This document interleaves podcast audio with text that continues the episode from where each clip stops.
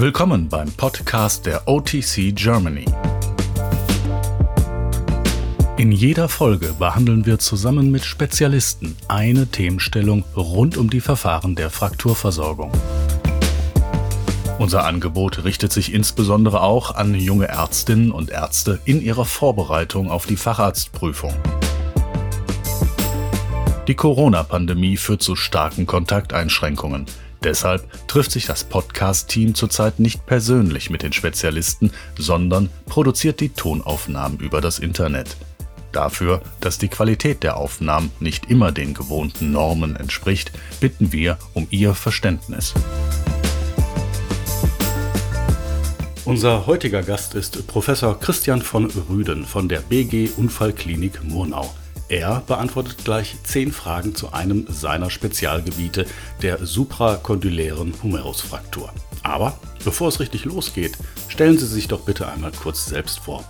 Mein Name ist Christian von Rüden. Ich bin 44 Jahre alt und aktuell als leitender Oberarzt an der BG Unfallklinik Murnau in der Abteilung Unfallchirurgie tätig nach meinem Studium der Humanmedizin an der Universität Göttingen und Anfangsjahren in Zürich in der Abteilung Unfallchirurgie am Universitätsspital dort bin ich jetzt seit zwölf Jahren mit kleineren Unterbrechungen in Murnau tätig. Und äh, zu meinen Spezialgebieten gehört eben neben der Polytraumabehandlung und der Behandlung von komplexen Frakturen des Beckens und der Extremitäten die Kindertraumatologie, so habe ich in den letzten Jahren im Klinikum Garmisch-Partenkirchen in unserer Partnerabteilung die Kindertraumatologie verantwortet. Und zur OTC habe ich eine Verbindung seit etwa zehn Jahren und ähm, bin dort seit zehn Jahren als Workshop-Tutor und äh, Referent tätig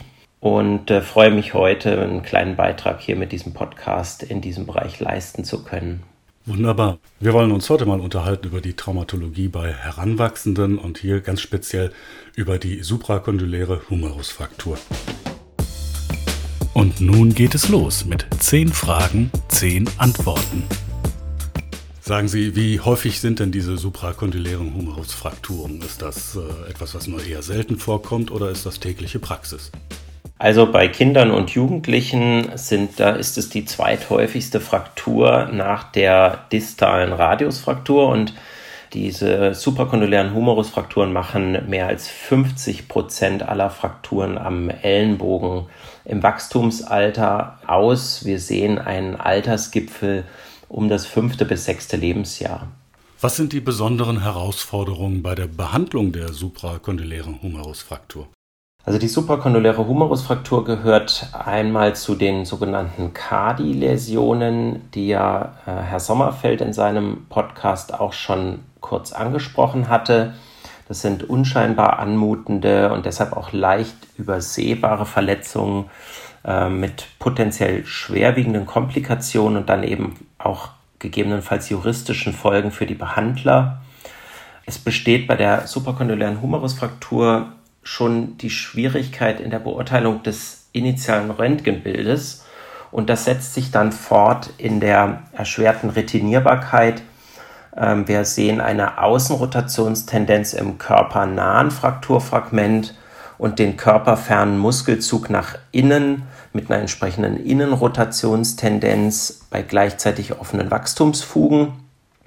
Und auch die Intraoperative Frakturreposition ist häufig erschwert und dadurch die Erhaltung der Stabilität auch entsprechend erschwert. Sie haben schon das Stichwort Kardioläsionen genannt. Was sind denn eigentlich so die klassischen Folgen einer ja, erfolglosen Behandlung der suprakondylären Humerusfraktur für die jungen Patientinnen und Patienten?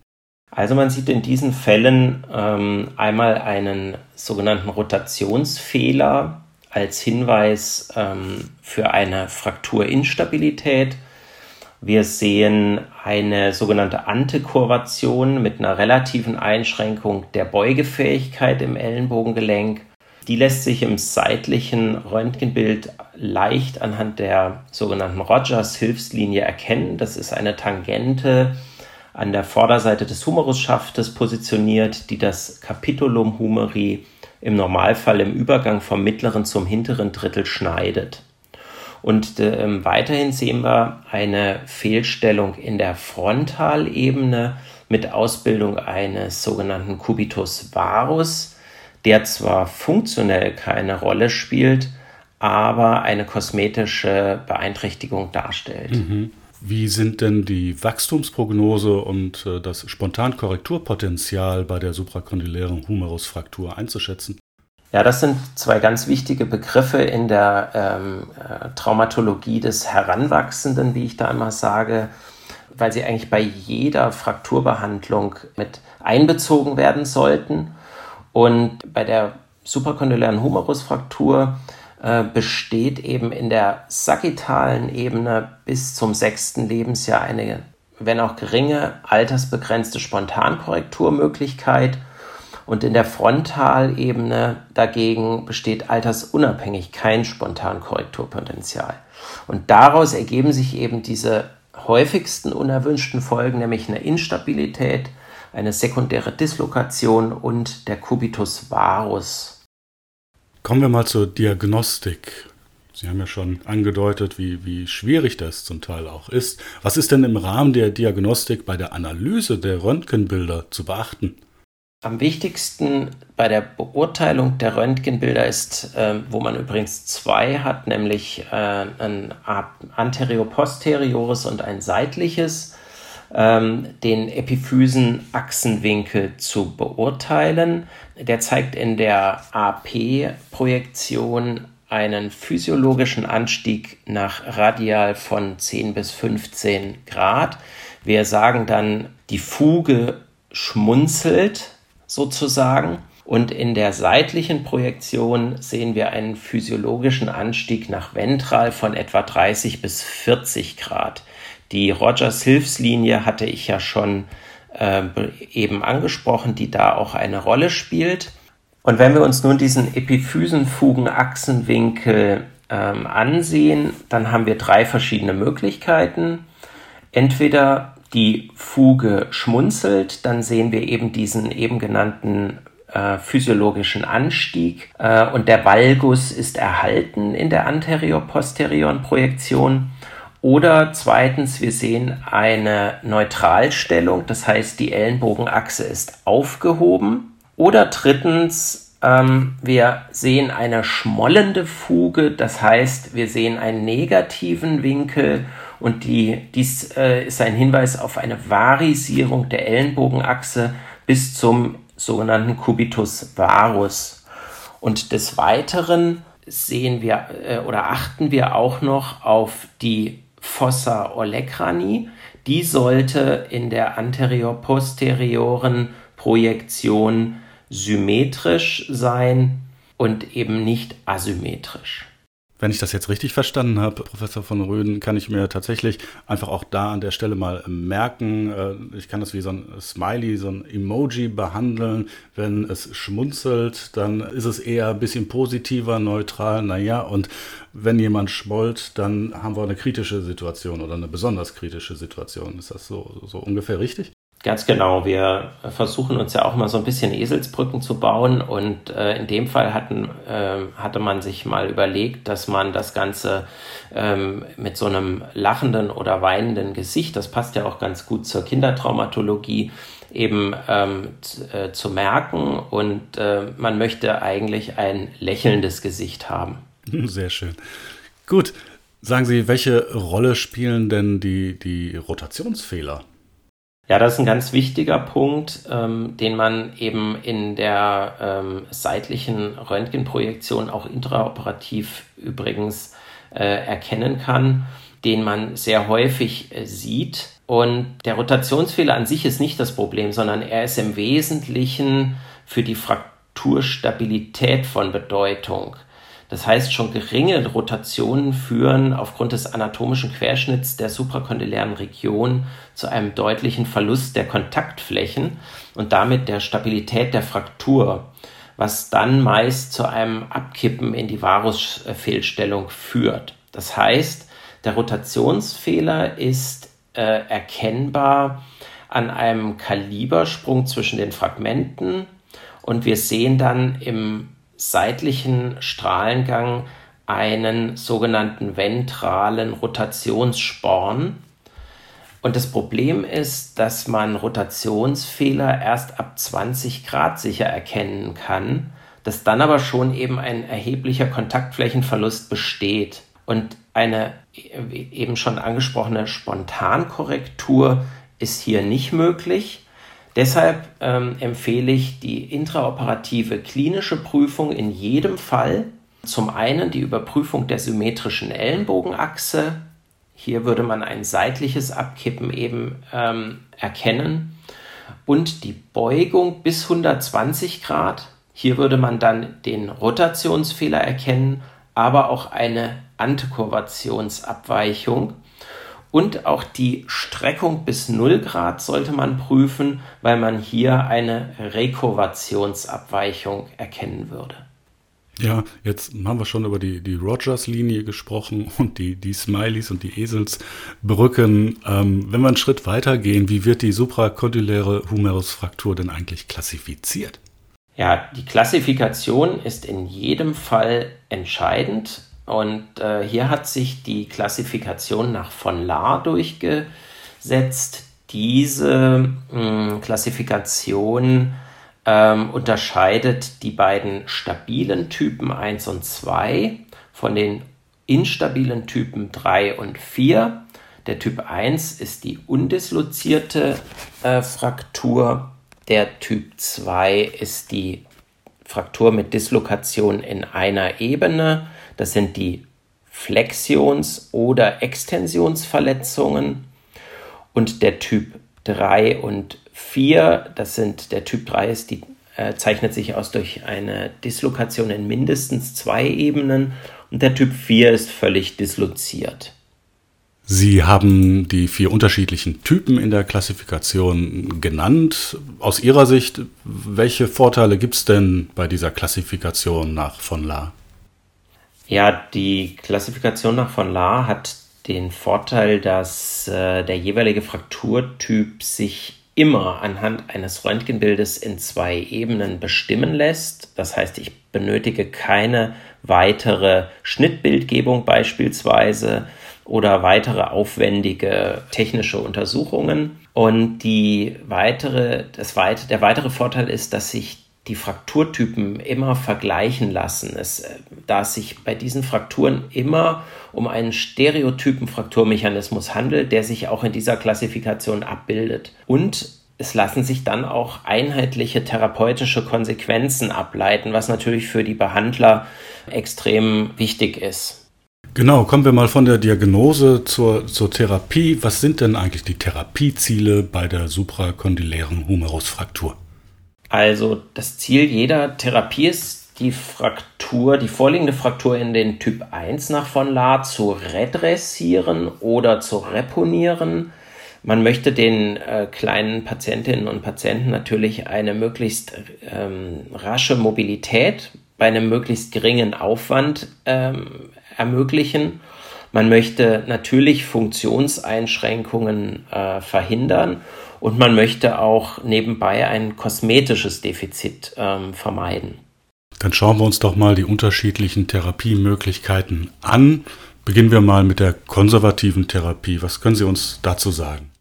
Ja, die konservative Therapie bei den äh, stabilen Frakturen zeichnet sich durch die geschlossene Reposition und oder Redression aus.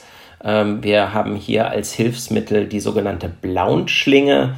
Dieses Verfahren firmiert landläufig auch unter dem Begriff Cuff-and-Collar und dadurch kann das Ausmaß der Antikurvationsfehlstellung reduziert oder gar beseitigt werden. Die operative Therapie bei den instabilen Frakturtypen oder bei den konservativ äh, nicht erfolgreich zu therapierenden äh, Frakturtypen beinhaltet die geschlossene Reposition und die Kirschnerdraht-Osteosynthese als Standardverfahren. Hier ist eben die eben von mir schon angesprochene intraoperative klinische Untersuchung des Ergebnisses und dann auch am besten Dokumentation, zum Beispiel durch ähm, ein Foto in zwei Ebenen, das Verfahren der Wahl Alternativverfahren sind der hm, Fixateur extern äh, von radialseitig. Der bietet sich zum Beispiel bei Frakturen an, die sich nicht mit der, mit, äh, der gekreuzten Kirschnerdraht-Osteosynthese stabilisieren lassen. Als weiteres Verfahren kann man die antegrade intramedulläre Marknagelung noch nennen, firmiert unter dem äh, Begriff ESIN oder TEN. Ähm, der Vorteil ist hier, dass man eine übungsstabile Frakturversorgung äh, direkt äh, produziert. Der Nachteil sind aber, ist aber, dass es einerseits eine relativ anspruchsvolle Technik ist. Also man muss eine hundertprozentige Reposition erreichen, um die Drähte dann intramedulär korrekt in das distale Fragment einführen zu können.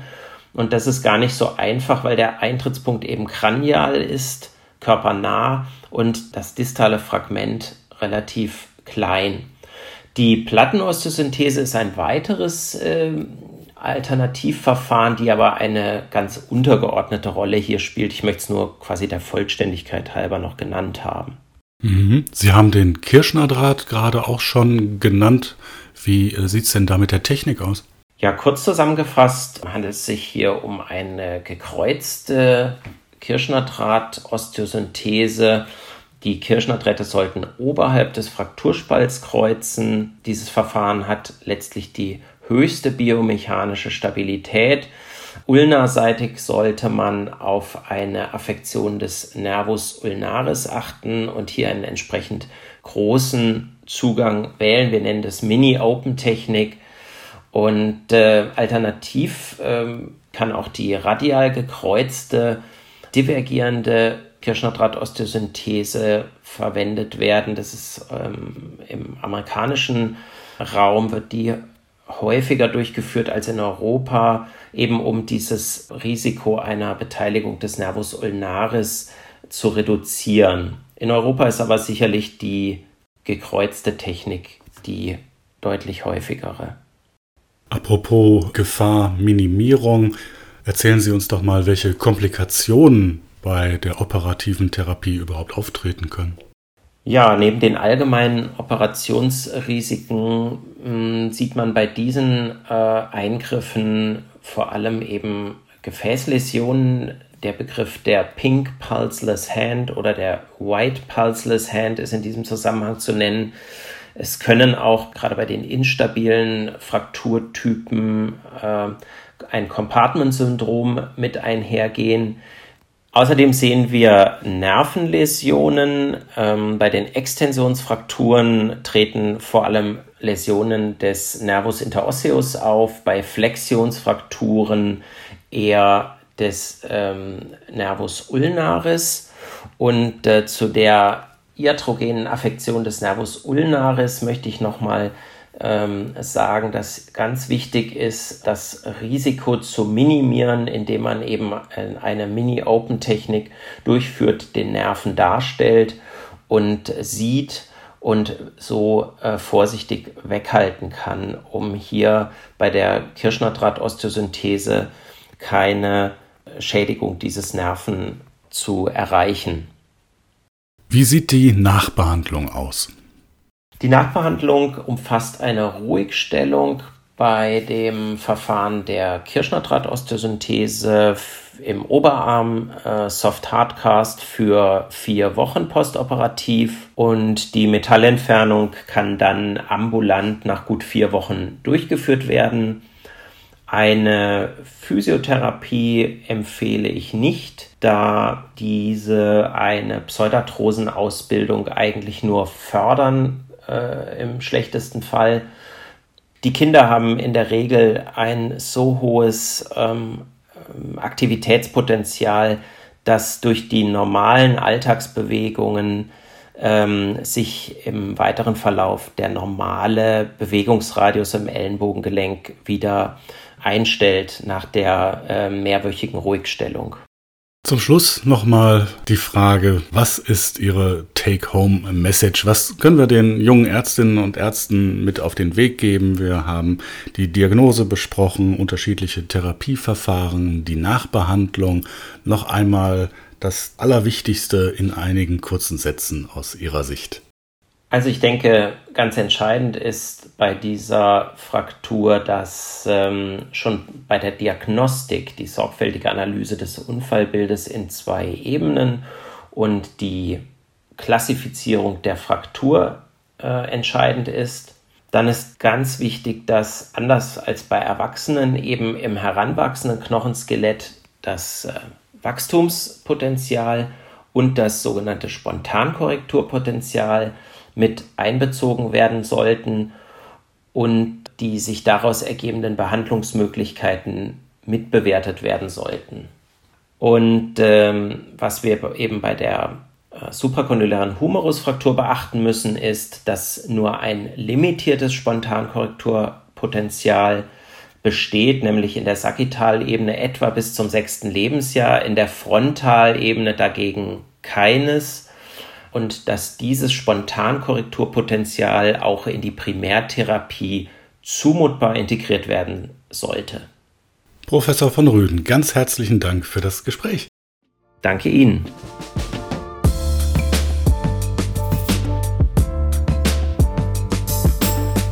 Sie hörten eine Podcast-Folge der OTC Germany. Gemeinsam wollen wir die medizinische Fachkompetenz in der Unfallchirurgie und Orthopädie weiterentwickeln. Deshalb ist unser Podcast eine Online-Ergänzung zu unserem weit gefächerten Fort- und Weiterbildungsangebot mit einer Vielzahl von Kursen, Workshops und Symposien im deutschsprachigen Raum. Vielleicht sehen wir uns bald bei einem dieser Angebote. Uns würde das sehr freuen. Bis dahin hören Sie sich einfach auch unsere anderen Podcast-Folgen an und besuchen Sie für aktuelle Informationen unsere Website otc-germany.de. Für das Kursangebot unserer Akademie besuchen Sie bitte otc-akademie.de. Unser Online-Angebot finden Sie auf digital.otc-germany.de. Und falls Sie gerade vor der Facharztprüfung stehen, wir von der OTC Germany wünschen Ihnen viel Erfolg.